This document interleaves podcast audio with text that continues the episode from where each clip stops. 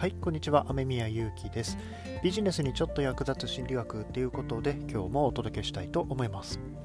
えさて今日はですねこれ今撮ってるのが4月17日なんですけども昨日ですかね4月16日「えー、リコ活」というねドラマがありました。あの北川景子さんがね出てらっしゃるあのドラマなんですけど私はすいません全部見たわけじゃないんですけども少しねあの家族と一緒にちらっとだけ見たっていう感じではあったんですがえー、なんかね、あのざっとあらすじを紹介すると、その交際ゼロ日婚という感じでね、なんか出会ってすぐ結婚したけれども、まあ、すぐ離婚活動ということで離婚活を考えている、まあ、そんなねご夫婦の話というふうな感じで見ていたんですが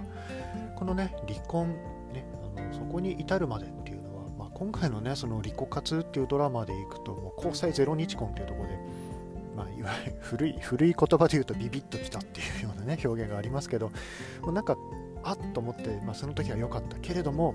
いろいろこう付き合って共に過ごす時間が増えていく中でなんか違うっていうふうにね感じて、えー、離婚を考えるっていうふうなことなんだろうなというふうに思うんですけどもその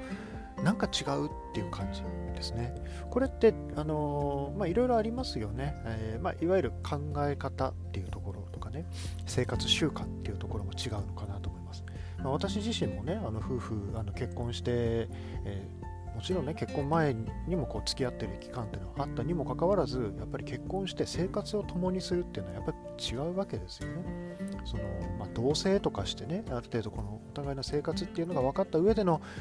結婚っていうものだったら、まあ、あんまり変わらないからいいかもしれないんですけど、まあ、私はそうではなかったので、えー、まあ、結婚をして一緒に住むようになったとそうするとこう食器の洗い方とかねあの洗濯物の畳む場所とか畳むルール干し方とかねそういう細かいところから、えー、いろいろこう気になったりするわけですよ、まあ、おそらくお互い様なんでしょうけどね。まあ、そういう生活習慣という部分での違いっていうのもあるでしょうし、えー、日頃の、ね、考え方っていうのもあるでしょうしそしてさらにね踏み込んでいくといわゆる価値観ですよね。価値観。この辺の違いこの辺のズレっていうのは、まあ、非常に大きいんだろうなっていうふうに思うんですよねで特にねよく言われるのはそのお金に対する価値観とかねその、まあ、これぐらいのものだったらこんぐらいあの出してもいいだろうみたいなものがええー、みたいな感じになるとやっぱりなんかこうねあのいろんな場面で引っかかってくる部分ありますよね。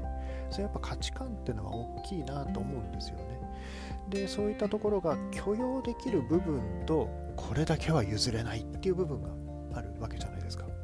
でこれってやっぱ夫婦に限らずですよね友人関係とかにしたってビジネスにおけるね人間関係にしたってやっぱりこの価値観とか、まあ、もうちょっとその、えー、日常的な部分でいうと日頃のものの考え方っていうところですよね。でまあ、例えばね、今だったらその新型コロナの話もあったりして、その予防をどうするとかね、あの日頃の何に気をつけるみたいなところでも、やっぱ価値観で分かれている部分が正直あるじゃないですか。あの今日もね、テレビであのニュース見てて、まあ、ある人がインタビュー受けてて、えー、その外出していることに関してあまりあの実は罪悪感を感じていないっていう方もいらっしゃったり、あるいはね、やっぱりあのもっともっと自粛すべきだっていう方もいるわけですよ。でこの価値観の違いっていうのはやっぱり、ま仲良くなるとかねこれから長く付き合っていくっていう意味では非常に大きいわけなんですが、まその違いがあって当たり前っていうのもあるわけですよね。で、まあ、あるね心理学あのエニアグラムっていうんですけど、まあ、これを心理学っていうことにあの異論を唱える方もいらっしゃるかもしれませんが、まあ、私はまあまあ好きな考え方なんですけど、まあ、エニアグラムに限りませんね。あのー古来からですね人をこうタイプ分けするっていうのはいろんな場面であったんですけども、ま、何タイプかに分かれるっていうのが、まあ、いろんな古来から言われてる考え方ですよね。えー、人ってねあのもちろん人間っていうのはその、えー、一つの同じものかもしれないですけどそこその人間が持ってる考え方っていうのはあまあ、結構バラバラでで大きく分けるといくつかのタイプに分けることができるというふうな考え方があります。で、まあ、そんな感じで価値観の違いとか考え方の違いっていうのはあって当たり前なんですけども違う考え方の人を拒絶するか、まあ、そういうのもあるよねっていうふうに受け入れられるかこの辺がうん、ね、普段の人間関係には大きく影響してくるわけですよね。でさっきのね夫婦関係にしたってそこのやり方例えばその洗濯物干し方そこのやり方は違うけどまあそれもありかなって思えたら長く一緒にいられるかもしれないじゃないですか。でもそれがいやそのやり方は許せないっていう。あのそそんなものの食べ方は許せない。みたいになっちゃうともう一緒にいるその日頃一緒にいることがイライラしちゃうっていうねそんな感じになっちゃいますよね。まあそれはそれでね、まあ、正直縁がなかったっていう言えるのかもしれませんけどそのねものの価値観っていうのがまず大事だっていうことが一つ。で価値観は違ってて当たり前っていうのがもう一つ。そしてそれを許容できるかどうかっていうところがもう一つっていうとこですね。この価値観っていうものは非常に重要かなというふうに思います、まあ、たまたまねその「リコカツ」っていうドラマを見てその、ね、価値観の違いでっていうふうなのを見たんですけども、まあね、いろんな場面でその離婚っていうものに限らず友人関係仕事の人間関係さまざ、まな場面で関係するなと思います。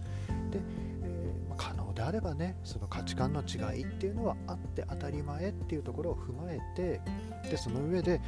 まあ、この人はそういう考え方をするのね。私はこうだけどっていう風な。